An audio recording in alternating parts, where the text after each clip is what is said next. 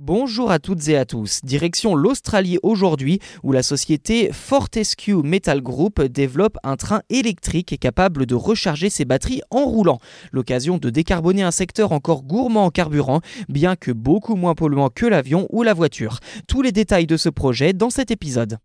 Baptisé Infinity, ce train nouvelle génération serait essentiellement destiné au transport de minerais de fer. Son fonctionnement est simple, enfin tout du moins sur le papier, utiliser la force gravitationnelle générée par les trains lorsqu'ils se trouvent en descente par exemple pour produire de l'électricité et recharger les batteries.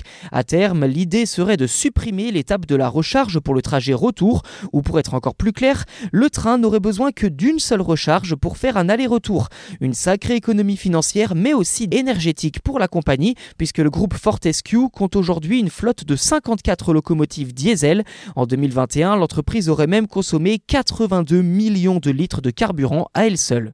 En France, le gouvernement mise pour sa part sur le train hydrogène avec une commande de 12 rames pour des TER dans quatre régions, Auvergne-Rhône-Alpes, Bourgogne-Franche-Comté, Grand Est et Occitanie, dont la mise en circulation est prévue pour fin 2025.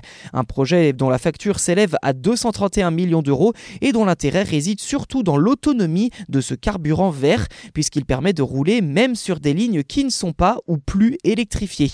D'après la SNCF, le train à hydrogène dispose d'une autonomie allant jusqu'à 600 km en transportant 220 passagers à 160 km/h. À noter que l'objectif de la compagnie et de l'État est d'atteindre, je cite, zéro émission nette d'ici 2050.